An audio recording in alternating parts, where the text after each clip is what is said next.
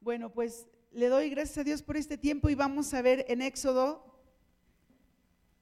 Te pido que abras tu Biblia en Éxodo 3, capítulo 3, versículo 1. Y en esta ocasión sí voy a usar la Reina Valera porque yo quiero transmitirte lo que Dios ha hablado a mi corazón, a mi ser, a mi espíritu. Y quiero compartirte lo que el Señor ha ido manifestándose en mi corazón. Dice Éxodo 3:1, apacentando Moisés las ovejas de Jetro, su suegro, sacerdote de Madián, llevó las ovejas a través del desierto y llegó hasta Oreb, monte de Dios. Y ahí me voy a detener tantito para recordar y hacer algo de contexto. Si tú te acuerdas, Moisés nació en Egipto, nació ahí en, un pueblo que estaba cautivo, que es el pueblo de Israel, estaba cautivo, estaba, eh, era esclavo de los, de los egipcios.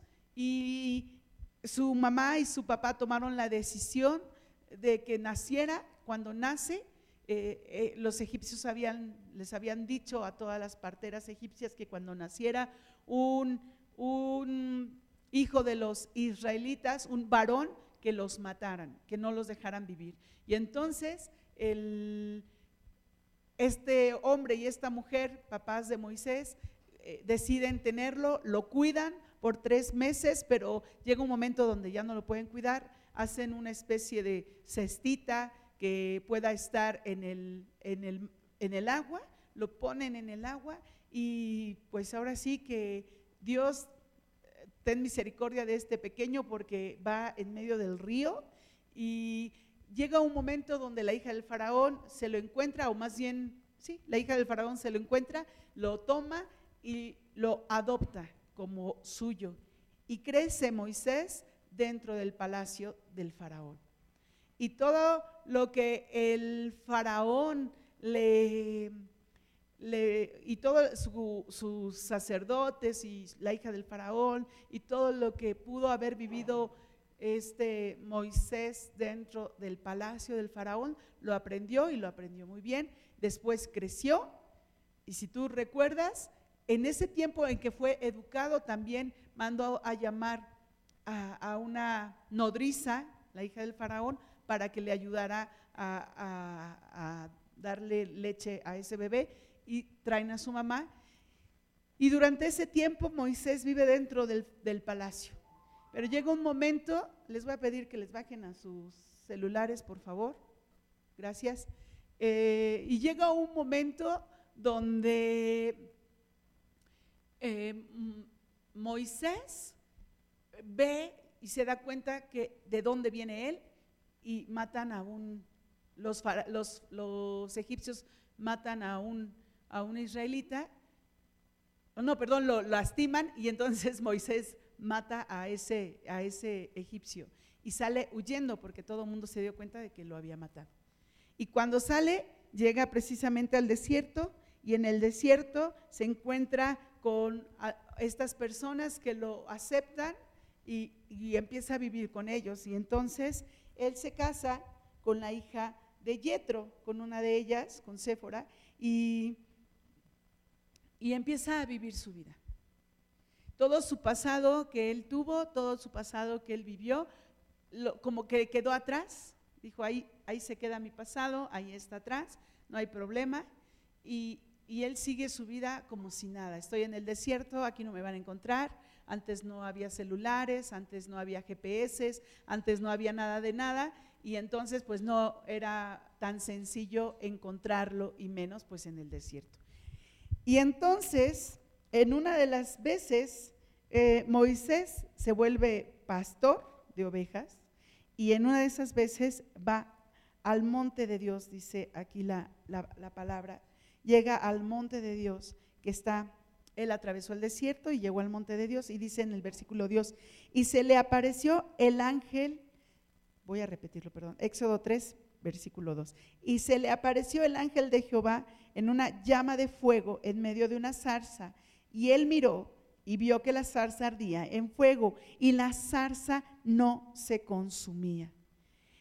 Y Moisés vio a lo lejos esa zarza que se estaba quemando. Yo no sé si, yo creo que algunos de ustedes han visto de repente aquí cuando se prende el fuego y, estás viendo cómo está consumiendo la planta y cómo se extiende hacia otra, hacia otra, hacia otra. Y bueno, llega a veces a ser eh, de repente muy, muy peligroso. Pero en este caso nos está diciendo la palabra que era una zarza y que la zarza eh, tenía fuego. Pero había algo en esa zarza que no se consumía. El fuego normalmente cuando tú prendes un periódico, ¿qué pasa con el periódico, con el papel? Se transforma en cenizas, ¿no? Se, hace cenizas. Una, una planta seca, ¿qué le pasa a una planta seca cuando está en llamas? Igual, se hace, se hace cenizas, no, ya no funciona, ya, ya no es una planta. Pero esta, esta zarza que pudo haber estado seca, no nos dice la palabra, pero el caso es de que esta zarza estaba en fuego y no se consumía. No había, no, no, Moisés lo estaba viendo y decía, ¿por qué no se quema? ¿Por qué no se consume? ¿Por qué no se termina de, de consumir esa zarza? Y dice en el versículo 3, entonces Moisés dijo, iré yo ahora y veré este, esta grande visión ¿Por qué causa la zarza no se quema? Y aquí puedes ver que Moisés realmente se acercó a la zarza por curiosidad. Él dijo, ¿por qué no se quema? Eh, esto es como algo imposible. Voy a ir a ver porque voy a ir a, a, ver qué es lo que le pasa a esta zarza. Versículo 4 dice, viendo Jehová que él iba a ver, lo llamó Dios en medio de la zarza y dijo, Moisés, Moisés. Y él respondió, heme aquí. Yo no sé, a lo mejor dices, yo no he vivido mucho, mi pasado es cortito, no tengo problema, pero a lo mejor dices, bueno, mi pasado de repente me persigue, mi pasado de repente está presente. Y en este caso, Moisés pensó que su pasado ya estaba olvidado y ya estaba atrás, ya no hay problema y él empieza a cuidar esas ovejitas y se las lleva al, desierto, llega al monte de Dios y el Señor se le hace presente ahí. Y la pregunta aquí, o varias preguntas que yo quiero hacerte es, ¿tú has tenido ese encuentro con Dios?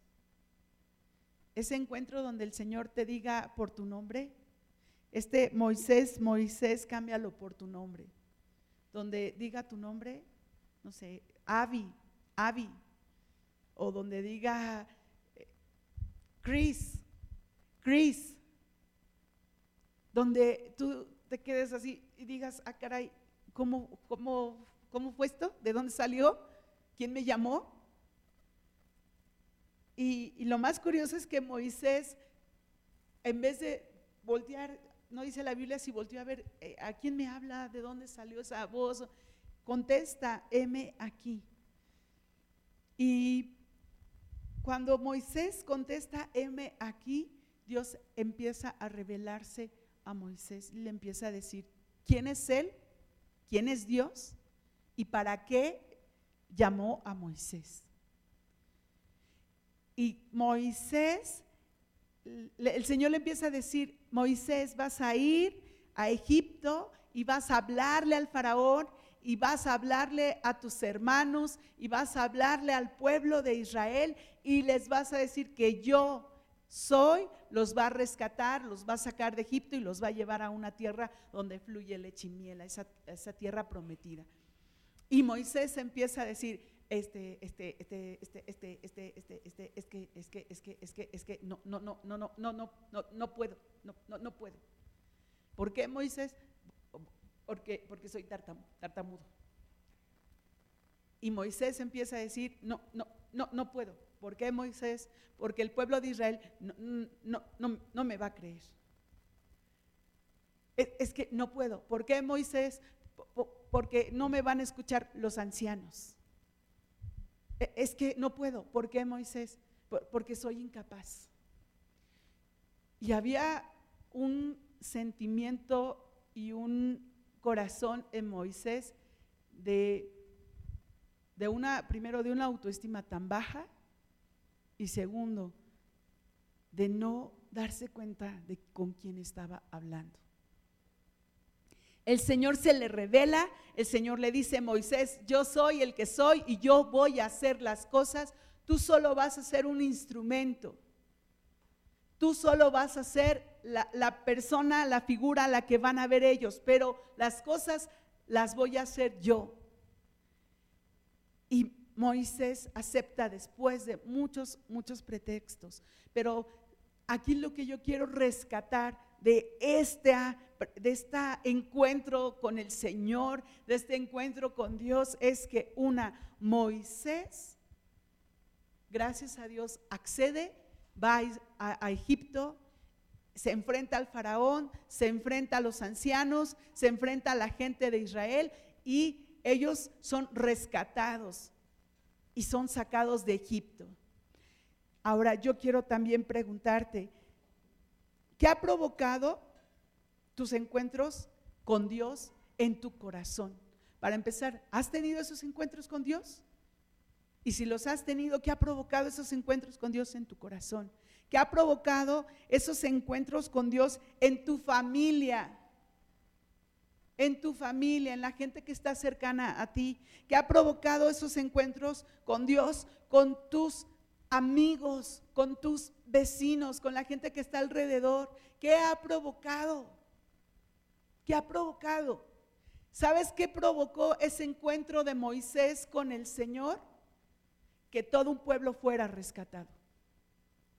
Y eso es impresionante, porque si tú recuerdas y lo has leído en la palabra, dice que no salieron 50, que no salieron 100, que no salieron mil, salieron miles y miles de Egipto para la tierra prometida.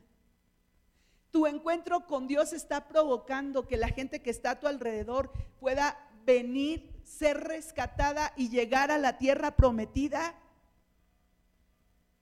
Ese encuentro con Dios está provocando que la gente que está a tu alrededor tenga esa hambre y esa necesidad de buscar a Dios o no.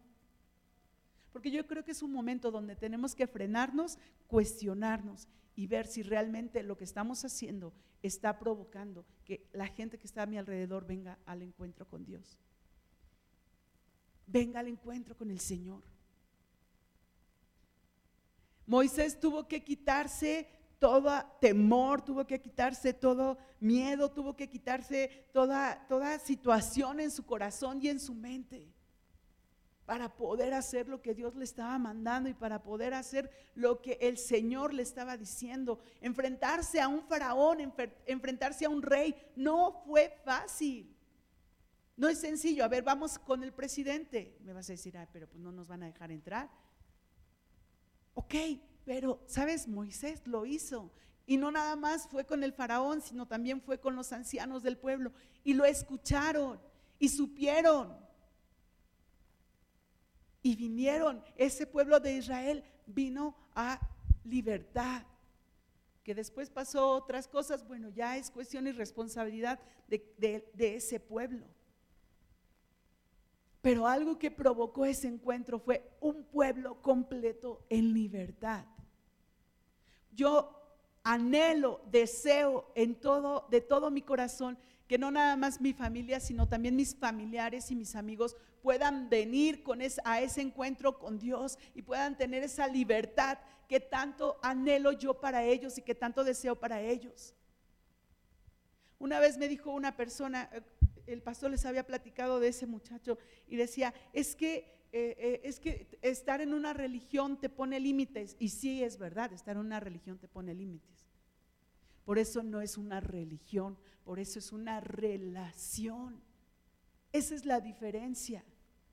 Si tú estás como ahorita que escuchamos las campanas de la misa, cada ocho días yendo a misa, cada ocho días yendo a misa, pero lo que, lo que real, o más bien el sustento o eh, lo que te puede estar eh, ayudando a conocer más al Señor, lo tienes guardado, guardado, guardado en un librerito, bien puesto ahí y no la ocupas. Si tus tiempos de oración no son los tiempos de oración, sí se vuelve una religión. Porque nada más es de cada ocho días, de cada ocho días, de cada ocho días. Y religiones hay muchas. Por eso no es una religión, por eso es una relación.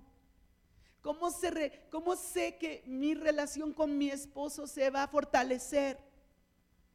Porque platico con él todos los días. Porque sé que tengo que estar atenta a, a lo que él necesita también. ¿Cómo sé que mi relación con mi esposo se va a fortalecer? Porque tengo también el tiempo y la disposición para él. ¿Cómo sé que la relación con mis hijos se va a fortalecer? Porque platico con ellos. Porque me preocupo por ellos y se los hago saber, porque les digo que los amo, igual a mi esposo. ¿Cómo sé que la relación con Dios se va a fortalecer? Porque necesito pasar tiempos con Dios. Necesitamos pasar tiempos con Dios. Necesitamos pasar tiempos con Dios. Y lo vuelvo a decir, necesitamos pasar tiempos con Dios. Nuestro tiempo lo hacemos tan valioso, tan valioso, que al día muchas veces le damos al Señor cinco minutos. Y eso es lo que tengo, Señor, para ti. Porque es muy valioso mi tiempo. Estamos delante del Rey de Reyes y Señor de Señores y no nos estamos dando cuenta. Estamos delante del Señor Todopoderoso, Creador de todo el universo, que nos creó y nos formó y no nos estamos dando cuenta.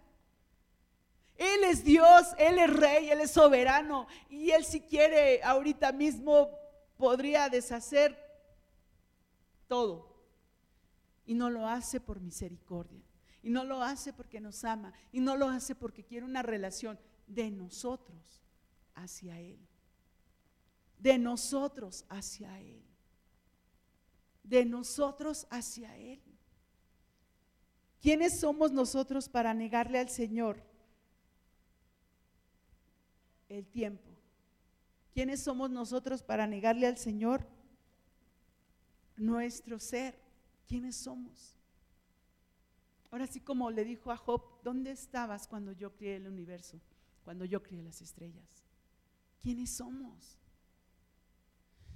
Si nosotros no somos capaces de entregarle ese tiempo al Señor y darle ese tiempo al Señor, con mucha menor razón la gente que está a nuestro alrededor. Con mucha menor razón la gente que está, que son nuestros amigos, la, gente que es nuestros, nuestros familiares, la gente que no le conoce.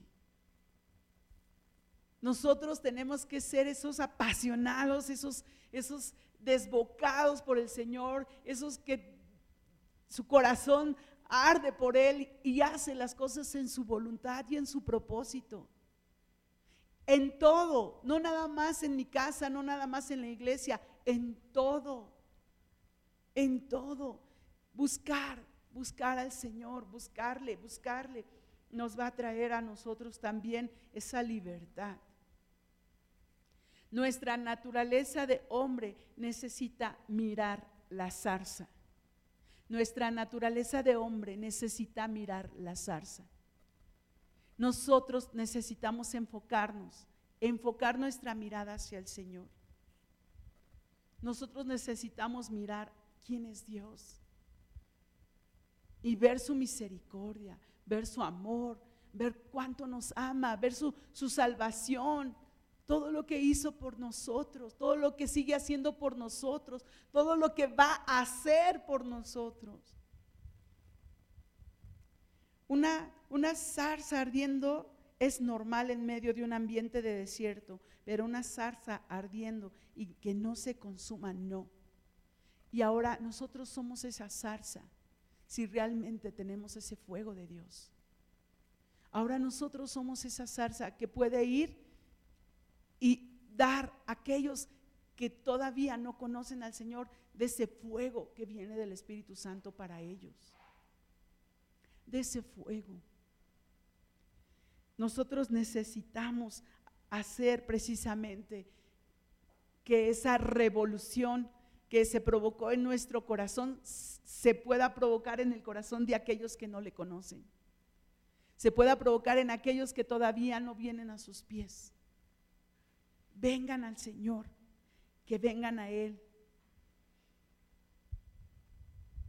Hace, hace mucho tiempo, yo creo que ya les conté este sueño, pero hace mucho tiempo estábamos recién casados, mi esposo y yo, y recuerdo muy, mucho en la predicación que dio Gus la semana pasada, creo fue, me acordé de nuevo de ese sueño que tuve. Y recuerdo mucho que estábamos en mis hermanos y yo escondidos bajo una lámina que estaba recargada en la pared y yo veía como militares alrededor y gente con armas y, y, yo le decía al Señor, Señor, pero, pero ¿por qué los persiguen a ellos si todavía no te conocen? ¿Sabes qué? Urge que la gente que amamos conozca al Señor. Urge que la gente que amamos conozca a Dios. Urge. ¿Por qué razón? Porque, porque ellos también necesitan esa libertad y necesitan también ese amor de parte de Dios. Él murió en la cruz y pagó, pagó de sí mismos ese rescate por nosotros pero también lo pagó por aquellos que todavía no llegan. Y necesitamos provocar en esa gente que también venga al Señor, que también venga a sus pies.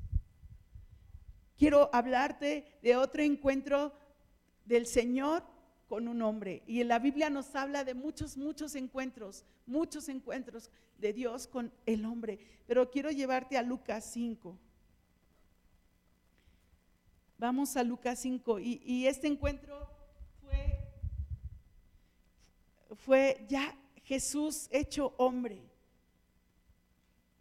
Y, y, Jesús, yo no sé si tú te imaginas a Jesús delante de ti presentándose,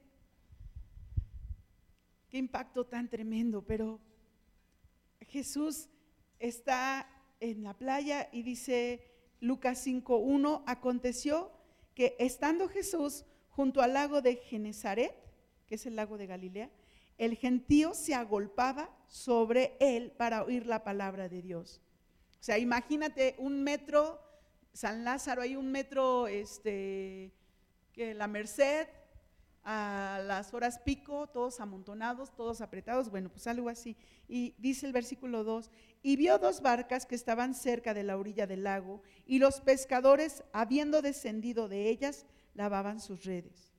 Y entrando en una de aquellas barcas, la cual era de Simón, le rogó que la apartase de tierra un poco y sentándose enseñaba desde la barca a la multitud. Y este hombre estaba trabajando. Este hombre estaba dedicándose a su trabajo, lavando las redes, limpiando sus redes, porque acababan de, querer pescar y no habían pescado, ahorita lo vamos a ver. Y él estaba trabajando y el Señor se le presenta en medio de su trabajo. ¿A cuántos de nosotros no nos ha afanado el trabajo? ¿A cuántos de nosotros no nos ha afanado el estar ahí eh, en el trabajo y hay veces en que no tienes tiempo? Y te lo digo porque yo lo estoy viviendo. Llega un momento donde digo, ya, o sea, por favor, ya, trabajo, bye. Pero el trabajo nos afana tanto y este hombre estaba ahí con, sus, con su gente limpiando las redes, afanado en su trabajo, limpiando esas redes y dice aquí en el versículo 3, ah, para esto Dios les interrumpe les, y se sube a la barca. O sea, no, no, no, le dijo el Señor, perdón, el Señor Jesús, se sube a la barca y estando ahí en la barca, este, el Señor no les dijo, me, prestas una barca, me, me dejas subirme. El Señor no les dijo, voy a, voy a estar aquí un ratito, ¿sí? ¿Puedo? El Señor se subió a la barca. ¿Con qué autoridad? Con la misma autoridad que nos está hablando ahora a nosotros. Y dice el versículo 3, y entrando en una de aquellas barcas, la cual era de Simón, le rogó que la apartase de tierra un poco y sentándose enseñaba desde la barca a la multitud. O sea, no solo le interrumpió el que estuviera limpiando sus redes, sino que además le dijo qué tenía que hacer. ¿Sabes qué? Aparta la barca un poquito porque si no viene toda la multitud y entonces a lo mejor sí la vaya a romper. Se paran la barca y yo no sé qué gesto habrá tenido Pedro, bueno, en este caso Simón. Pero cuando tú estás trabajando y llegan y te interrumpen, ¿qué gesto tienes? ¿Qué actitud tienes? A veces es de, espérame tantito, o sea, todavía no termino esto, ya me estás pidiendo esto, o sea, espérame. Pero el Señor le dice, ¿sabes qué? Separa la barca un, poco, hazla, hazla hacia el mar y desde aquí voy a enseñar. Y el Señor empieza a enseñar. Pedro no dice la palabra que protestó. Pedro no dice, la, bueno, Simón, porque todavía no era Pedro. Simón no dice la palabra que protestó, no dice la palabra que, que refunfuñó, no dice la palabra que puso pretextos, no, no dice nada de eso, nada de eso. Y dice el versículo 4, cuando terminó de hablar, dijo a Simón, boga mar adentro y, y echad vuestras redes para pescar. Respondiendo Simón le dijo, maestro, reconoció Pedro que era un maestro de la palabra. Reconoció ahí Simón de nuevo, reconoció que era un maestro de la palabra. Y dice, dice, Simón le dijo, maestro, toda la noche hemos estado trabajando y nada hemos pescado. Yo no sé qué cara le ha de haber puesto el Señor ahí en ese momento, pero le dice el Señor, eh, eh, eh, Simón, más en tu palabra echaré la red. Ok, Señor, me lo estás pidiendo, yo lo voy a hacer. Y el Señor nos pide, nos pide cosas, el Señor nos habla, el Señor nos dice, haz esto, haz esto otro, y muchas veces no lo hacemos. Y a veces dices, no, pues es que yo nunca lo he escuchado. Bueno, el pastor nos ha hablado, el pastor nos ha dicho, y a veces nosotros tampoco le hacemos caso. Si no le hacemos caso al pastor que está presente, pues menos a, un Dios que no estamos viendo. Y la obediencia viene desde ahí. Y Simón le dice, ok, lo voy a hacer, Señor, lo voy a hacer. Y entonces él, va, obedece lo que Jesús le está pidiendo y dice el versículo 6, y habiéndolo hecho, encerraron gran cantidad de peces y su red se rompía. Su red se rompía. Toda la noche estuvieron trabajando y no pescaron nada. Hay una lata, bueno, en ese entonces no había latas, hay una chancla, a lo mejor había salido, eh, un pedazo de corcho, no sé, un pedazo de madera, pero no había peces en esa red durante toda la noche. Y cuando el Señor Jesús le dice, mira, hazlo, van, lo hacen, y la red se llena de peces. La red se llena de peces. Cuando nosotros somos obedientes a la palabra y hacemos caso, somos bendecidos. Cuando tú obedeces la palabra y le haces al Señor caso, tú eres bendecido. Y de verdad, si no lo has vivido, yo te invito a que lo vivas. Sé obediente, obedece la palabra y de verdad Dios te va a bendecir. Hay cosas tan simples, tan simples, que el Señor se hace manifiesto. Se hace manifiesto. ¿Quién tiene ganas de una torta de tamal? Hace como tres semanas, dos semanas, no sé, tenía tanto antojo de una torta de tamal. De verdad. Y se lo dije a mi esposo. Digo, ay, tengo antojo de una torta de tamal. Y me dice, me volvió a ver y me dijo, ¿en serio? yo, sí, de verdad. dije, bueno. Al otro día hubo un cumpleaños ahí en el salón. Normalmente los papás llevan sandwichito, llevan el pastelito y el juguito. ¿Sabes qué llevó esa familia? Tamales. Y me comí mi tamal. No me comí la torta porque pues, no había bolillos, pero pude comerme mi tamal. En cosas tan simples dije, gracias Señor, porque yo sé que no lo merezco, yo sé que no, no, no soy quien para para ser bendecida, pero tú me has bendecido. Pero ¿sabes qué? Muchas veces nos han dicho también eso. ¿Cuántos hijos de Dios hay aquí? No, no escuché. ¿Cuántos hijos de Dios hay aquí? Y si somos hijos de Dios, no Dios nos bendice y Dios nos provee y Dios cuando tu hija o tu hijo no tienen un antojo, tú dices, bueno, vamos vamos a y se puede, sobre todo cuando se puede. Vamos vamos por el antojo ¿por qué no el Señor no nos va a dar ese, ese poquito antojo? ¿O por qué no nos va a complacer ese antojo? Si es nuestro papá o no. ¿Es nuestro papá, sí o no? No escuché. ¿Es nuestro papá, sí o no? Si es nuestro papá, Él nos complace. Él nos complace. Pero tú complaces a tu hijo cuando tu hijo ha sido obediente, cuando tu hijo ha estado en la línea que tú le has marcado. Y de la misma manera el Señor, el Señor nos bendice cuando nosotros somos obedientes. Dice el versículo 6, y lo voy a volver a leer, y habiéndolo hecho, encerraron gran cantidad de peces y su red se rompía. Entonces, en el versículo 7, entonces hicieron señas a los compañeros que estaban en la otra barca para que viniesen a ayudarles y vinieron y llenaron ambas barcas de tal manera que se hundían. La bendición que el Señor nos está dando no nada más nos alcanza a nosotros, sino también a otros, también a nuestros familiares, también a nuestros vecinos, también a la gente que amamos. Por eso es tan importante compartirles de la palabra. Viendo esto, Simón Pedro cayó de rodillas ante Jesús diciendo, apártate de mí, Señor, porque soy hombre pecador. Porque por la pesca que habían hecho, el temor se había apoderado de él y de todos los que estaban con él. Y asimismo de Jacobo y Juan, hijos de Zebedeo, que eran compañeros de Simón. Pero Jesús dijo a Simón, no temas, desde ahora serás pescador de hombres. Y cuando trajeron a tierra las barcas, dejándolo todo, le siguieron. Y la zarza estaba delante de ellos.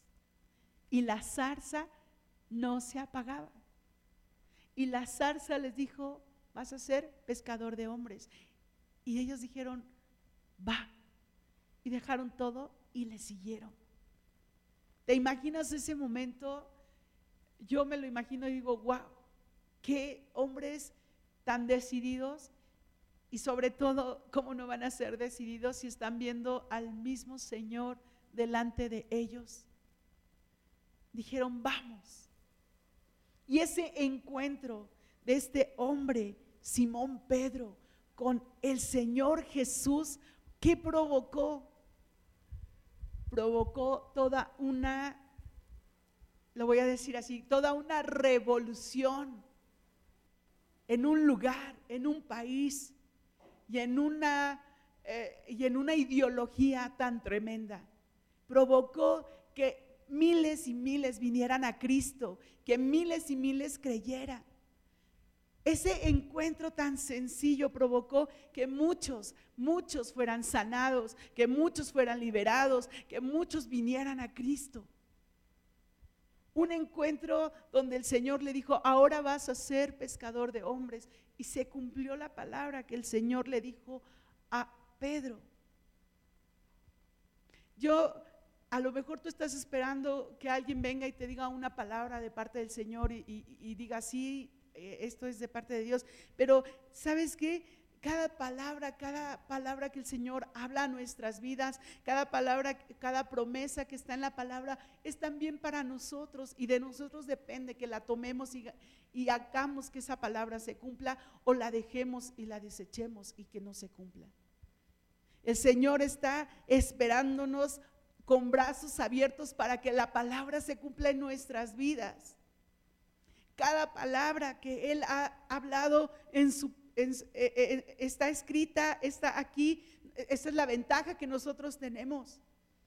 Pedro no tenía esa ventaja, nosotros sí. Y cada palabra que el Señor ha hablado ha salido de su boca para nosotros. Cada palabra se va a cumplir, pero depende de nosotros. Depende en que digamos, sí Señor, vamos, estamos dispuestos, estamos aquí, vamos a hacerlo. Depende de nosotros. Pero el encuentro que tuvo Simón Pedro con el Señor cambió la vida de muchos. Entre ellos, la nuestra. Porque de ahí empezó a surgir la iglesia. Y de ahí empezó a darse la iglesia. Y de ahí empezó a hacer todo ese cambio, toda esa transformación en la vida de la gente que vivió en esa época. Y quiero llevarte a un último encuentro. Y vamos a Hechos 9.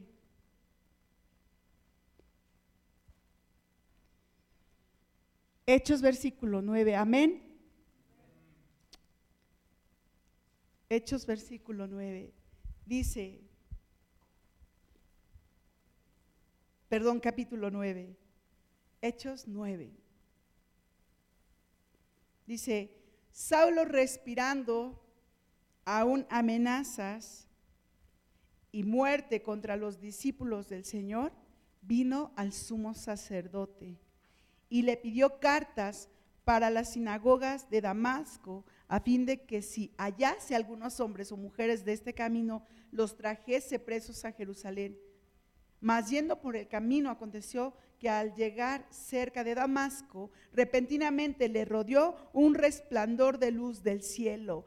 Pablo era un hombre que se dedicaba a perseguir a los cristianos. Pablo, un hombre Saulo, un hombre que se dedicaba a perseguir a los cristianos. Saulo, un hombre que se dedicaba a buscar a los cristianos para encarcelarlos, para llevarlos presos. Él va camino a Damasco y entonces dice de nuevo el versículo 3, más yendo por el camino, aconteció que al llegar cerca de Damasco, repentinamente le rodeó un resplandor de luz del cielo y cayendo en tierra oyó una voz que le decía, Saulo, Saulo, ¿por qué me persigues? Versículo 5 dice, él dijo, ¿quién eres, Señor? Y le dijo, yo soy Jesús, a quien tú persigues. Dura cosa te es dar cosas contra el aguijón. Él, temblando y temeroso, dijo, Señor, ¿qué quieres que yo haga? Y el Señor le dijo, levántate y entra en la ciudad y se te dirá lo que debes hacer y un encuentro de un hombre que buscaba a los cristianos, que buscaba a los, a, los, que seguían a Cristo, que perseguía a los que buscaban al Señor, ese hombre tiene un encuentro con el Señor Jesús de una manera impactante, de una manera impresionante. Y viene y obedece a lo que el Señor Jesús le dice. Él ya no veía, él ya no, él ya no podía ver. Y dice el versículo 7, y los hombres que iban con Saulo se pararon atónitos, oyendo a la verdad la voz, mas sin ver a nadie. Escucharon esos hombres la voz, pero no vieron a nadie. Entonces Saulo se levantó de tierra y abriendo los ojos no veía a nadie. Así que llevándole por la mano le metieron en Damasco, donde estuvo tres días sin ver y no comió y no bebió. Y de ahí este hombre, Pablo, o más bien Saulo, es transformado, es cambiado es tocado por el Señor Jesús, su orgullo se vino abajo, su presunción se vino abajo, su eh, dedicación por la ley también se vino, o más bien por llevar las reglas que llevaban los, los religiosos judíos, se vino abajo. Todo lo que él creía en ese momento sobre, y todo lo que le habían enseñado sobre que ellos eran los únicos verdaderos y, nada más ellos eran los que tenían la verdad. Todo eso se vino abajo por ese encuentro con el Señor Jesús. Y entonces cambia totalmente la vida de Saulo. De ser un hombre religioso, de ser un hombre que, que tenía que hacer A, B, C, D y E de todas las enseñanzas que él llevaba, ahora cambia, es transformado. Y eso que hace algo muy hermoso. Simplemente hace que este hombre pueda llevar el Evangelio a otros lugares. Y se expande el Evangelio y se lleva el Evangelio a otros lugares. Y el Evangelio llega a Roma. Y el Evangelio llegó a, ahora lo que es Turquía, Y el Evangelio llegó a todas esas regiones que en ese entonces se conocía. De Roma se lleva a España y de España lo traen para acá. Lo llevan a Estados Unidos, lo llevan a Sudamérica y el Evangelio se extiende. El Evangelio se extiende, las buenas nuevas son conocidas. Las buenas nuevas son llevadas alrededor del mundo por hombres que decidieron tener ese encuentro con el Señor, aceptar ese encuentro con el Señor y sobre todo seguir con esos encuentros. No fue uno solo. Y si tú lees en la palabra, Moisés no tuvo nada más un encuentro con Dios, tuvo varios. Llegó un momento donde su rostro resplandecía y él tuvo que ponerse una un velo para que no, reflejara todo el brillo de la gloria de Dios. Pedro no tuvo solo un encuentro con el Señor, tuvo varios, simplemente estuvo a su lado tanto tiempo, tres años, que parecía tanto tiempo, pero si tú lo ves, son muy pocos años. Pero tuvo ese encuentro con el Señor Jesús y de ahí siguió Pedro buscando a Dios después de que el Señor sube al cielo. Y por último, este, este hombre, Saulo, se convierte al Señor y no tiene nada más ese encuentro. Saulo es, sigue teniendo encuentros con el Señor, sigue buscando a Dios, sigue buscando su presencia y es transformado totalmente. Nosotros busquemos la presencia de Dios no una vez a la semana, no una vez aquí en la iglesia o en la congregación, no una vez en, eh, eh, no una vez en la casa o en donde estés. Busca la presencia de Dios todos los días, todos los días. Platica con Él, háblale, abre tu corazón hacia Él. Él nos escucha. Él, si me pudo escuchar pidiéndole o pidiendo una torta de tamal y me lo concedió, ¿qué no nos va a escuchar? ¿Qué no nos va a escuchar? si escucha nuestros pensamientos, si escucha nuestro corazón, habla con Él, búscale. No nada más cuando tenemos problemas, no nada más cuando estamos en aflicción, no nada más cuando estamos en situaciones graves, sino también en los momentos bellos, también en los momentos hermosos, también en los momentos donde el Señor se hace manifiesto en cada detalle, en cada cosa, en cada manera que el Señor quiere mostrar su amor. El Señor quiere decirte, te amo. Y cada vez que el Señor quiere manifestar su amor a ti, quiere decirte, te amo. Y quiere decirte, te amo. No nada más es hoy, no nada más es por la mañana, no nada más es por la noche, es siempre, es siempre. El Señor está constantemente diciendo, te amo, te amo en la mañana estaba orando y meditando y una de las cosas que, el Señor me llevó a pensar, me llevó a meditar, fue su cruz.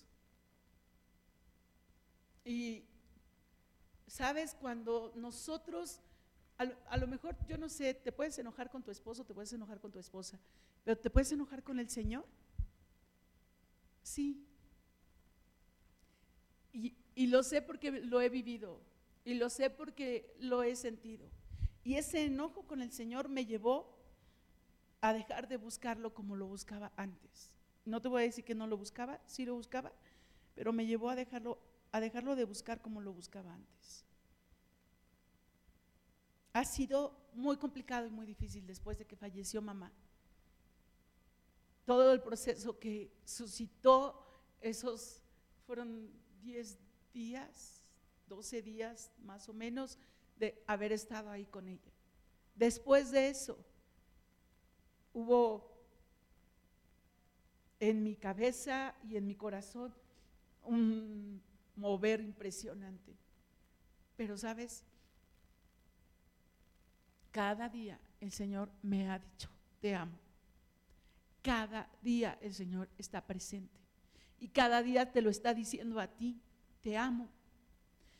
Y en la mañana que estaba pensando en él y estaba, me llevaba a su cruz y me llevaba a recordar su cruz, una de las cosas que me acuerdo hace tiempo es que unos mormones me compartieron de lo que ellos enseñan y ellos me dijeron, es que ¿por qué llevan una cruz o por qué una cruz? Eh, eh, porque si no puedes llevar el arma que, con el cual sacrificaron a Jesús y me empezaron a decir todo ese tipo de cosas. Pero la Biblia y la palabra nos dice que recordemos la cruz. Recordemos el sacrificio del Señor. Y lo recordemos no un día, sino todos los días. Hay quienes lo recuerdan una vez al año y pues allá ellos, pero nosotros no. Porque ese sacrificio en la cruz nos recuerda que el Señor quiere un encuentro con nosotros. La cruz me recuerda que el Señor murió por mí, murió por nosotros. La cruz me recuerda que el amor de Dios está presente. La cruz me recuerda que la gracia de Dios está en mi vida. La cruz me recuerda que la misericordia de Dios es día a día. La cruz me recuerda que la bondad de Dios es en mi vida y en tu vida. La cruz me recuerda su libertad está en mí. La cruz me recuerda que su fortaleza está en mí. La cruz me recuerda que el poder de Dios está en mí. La cruz me recuerda que su sacrificio es en mí también y fue por mí también. La cruz me recuerda que su pasión también está en mí. La cruz me recuerda de su dedicación hacia mí. La cruz me recuerda que su paciencia es hacia mí. La cruz me recuerda que estoy viva y que estoy viva gracias a Él. Y me puede recordar otras cosas. Y me puede llevar a otras cosas. Pero si yo no entré, yo no tengo ese encuentro con el Señor, la cruz no me va a recordar nada. La cruz solo va a ser una imagen más. La cruz solo va a estar ahí presente y ya. Y como en esos días la gente pasaba y pasaba por Jerusalén y veían ahí a los que estaban sacrificados. Y eran unos más. Pero ese hombre no es uno más. Ese hombre dio su vida por ti y por mí. Y en la mañana escuchaba a una mujer que decía, si él, siendo Dios, vino a la tierra, murió en la cruz, y está decidido a hacer una o, tener una, no me malinterpretes, pero dice, lo dice la palabra, tener una guerra por el rescate tuyo, ¿qué podemos hacer nosotros más que entregarnos a Él? Él está dispuesto a pelear y a levantarse. Y lo dice la palabra. Lee Apocalipsis. Apocalipsis no es para que le tengamos miedo. Apocalipsis es para que aprendamos qué va a haber en el futuro y cómo debemos vivir en este presente. Y lo dice Apocalipsis. Si Él está dispuesto a ir a la guerra por ti y por mí, ¿qué podemos hacer nosotros más que entregarnos a Él? Más que decir, Señor, heme aquí como lo dijo Moisés, heme aquí como lo dijo Pablo. Señor, tú eres Dios, tú eres rey, tú eres soberano, tú vives para siempre. Que la cruz te recuerde día a día lo que el Señor quiere expresar a tu vida. Lo que el Señor quiere que tú veas, lo que el Señor anhela que tú veas. No vivamos más como hemos estado viviendo, bajo parámetros, bajo lineamientos de hombre, bajo ordenanzas de hombre, vivamos bajo la palabra. Y la palabra es vida. La palabra es vida.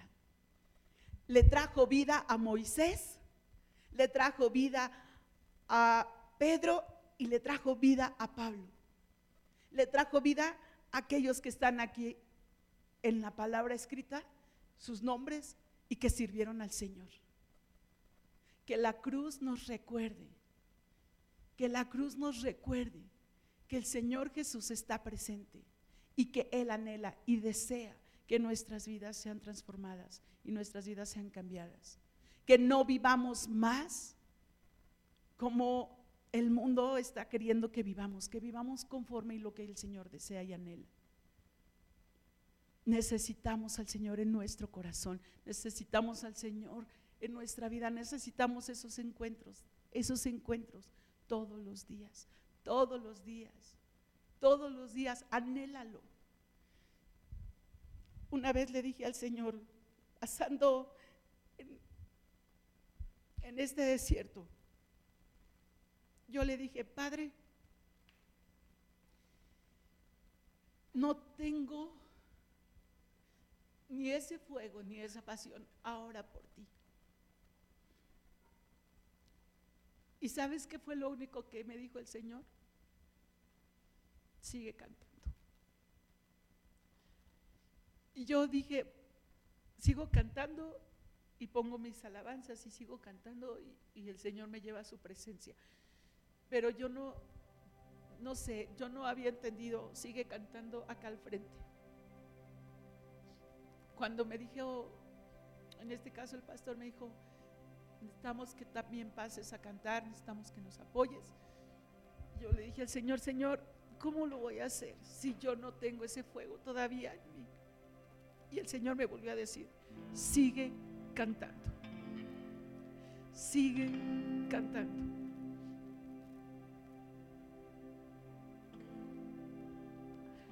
Eso es lo que me ha sostenido. El Señor me ha sostenido a través de ello. El Señor me ha levantado y el Señor me sigue levantando día a día. Y el Señor sigue diciendo, sigue cantando. Hoy en día el Señor ya me ha ido hablando otras cosas. Y el Señor me ha mostrado otras cosas. Pero lo más importante no es lo que yo pueda venir a decirte. Lo más importante es lo que Dios puede venir a decirte. Lo que Dios quiere hablarte. Lo que Dios desea y anhela poner en tu corazón. Los encuentros con Dios no son cada ocho días. Los encuentros con Dios no son nada más en Semana Santa. Los encuentros con Dios son todos los días todos los días. Y yo quiero pedirte que empecemos hoy, si no lo has tenido, ponte de pie y empieza a buscar de su presencia, empieza a buscar de ese fuego, empieza a buscar de la presencia de Dios, recordando que esa cruz, esa cruz ha provocado que tu vida y mi vida seamos transformados que tu vida y mi vida podamos tener eternidad. Esa cruz me recuerda eternidad. Esa cruz me recuerda que tengo vida, que tengo vida. Esa cruz me recuerda que en Él soy salva. Señor, que esos encuentros contigo no sean momentáneos, no sean nada más por un tiempo, por un momento. Que esos encuentros contigo sean reales, sean, se, ha manifestado tu espíritu de tal manera que mi vida sea transformada, Señor.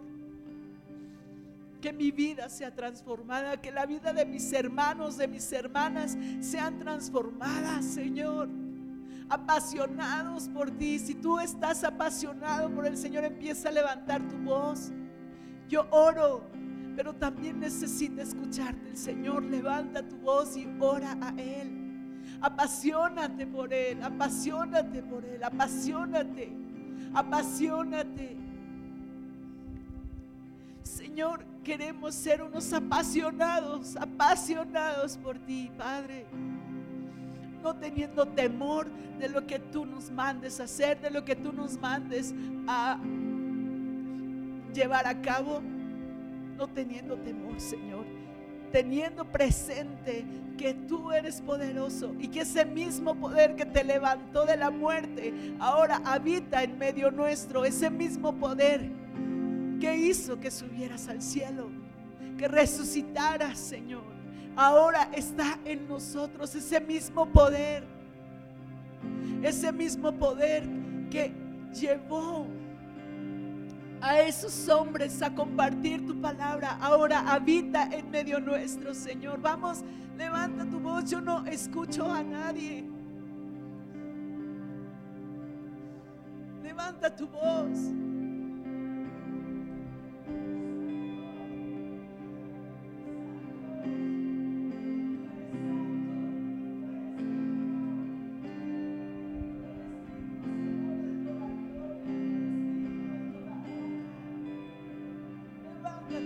Vamos, levántala. No tengas miedo, no tengas temor. El Señor te está escuchando. Estamos en medio de la congregación y el Señor desea y anhela escucharte. Santo, santo, santo, rompe, Señor, toda atadura. Rompe, Señor, toda cautividad. Rompe, Señor, todo aquello que está impidiendo, Padre, que vengamos a tus pies. Rompe, Señor, con toda situación en el que el corazón, Padre, ha puesto, Señor, escudos, ha puesto barreras para venir a tus pies. Rompe, Señor, con todo aquello que no es de ti, con todo aquello, Señor, que está estorbando. Rompe, Padre. Rompe, Señor con toda atadura. Rompe, Señor, con toda mentira. Rompe, Señor, con toda falsedad. Rompe, Señor, con todo eso que ha impedido que vengamos a tus pies. Rompe, Señor, con todo lo que ha impedido que podamos estar en tu presencia, que podamos venir, Señor, y orar y clamar. Rompe, Señor, aún, Padre, con toda tibieza en nuestros corazones. Rompe, Señor, aún, Padre, con todo paradigma que yo o mis hermanos nos hemos hecho de ti y que no es, Señor. Rompe con toda estructura, Padre, que hemos formado en nuestros pensamientos y en nuestros corazones de ti.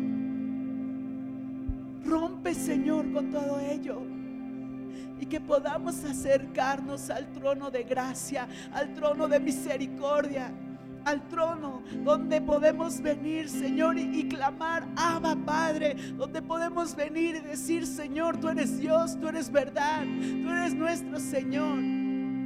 Y solo en ti confío, y solo en ti espero, y solo en ti puedo ser, Señor. Que esos encuentros contigo sean constantes, sean plenos esos encuentros contigo, Señor, sea para que la llama que tú has depositado en nosotros arda, arda, Señor, arda. Sea un fuego constante, Señor, en nosotros. Sea un fuego constante. Nuestra vida sea para adorarte. Nuestra vida sea para adorarte, nuestra vida sea para exaltarte, nuestra vida sea para rendirse a tus pies, nuestra vida sea para ti, Señor. Podamos, Señor, tener claridad en nuestros pensamientos acerca de ti. Tengamos claridad, Señor, en nuestros pensamientos acerca de tu amor, acerca de tu bondad acerca de ti, Padre. Señor Jesús, habla nuestras vidas, habla nuestros corazones. Espíritu Santo, fluye tú con nosotros, Espíritu de Dios. Fluye tú con nosotros, Señor. Oh Espíritu Santo, ven, ven. Háblanos, háblanos, háblanos, Espíritu de Dios. Háblanos, Espíritu de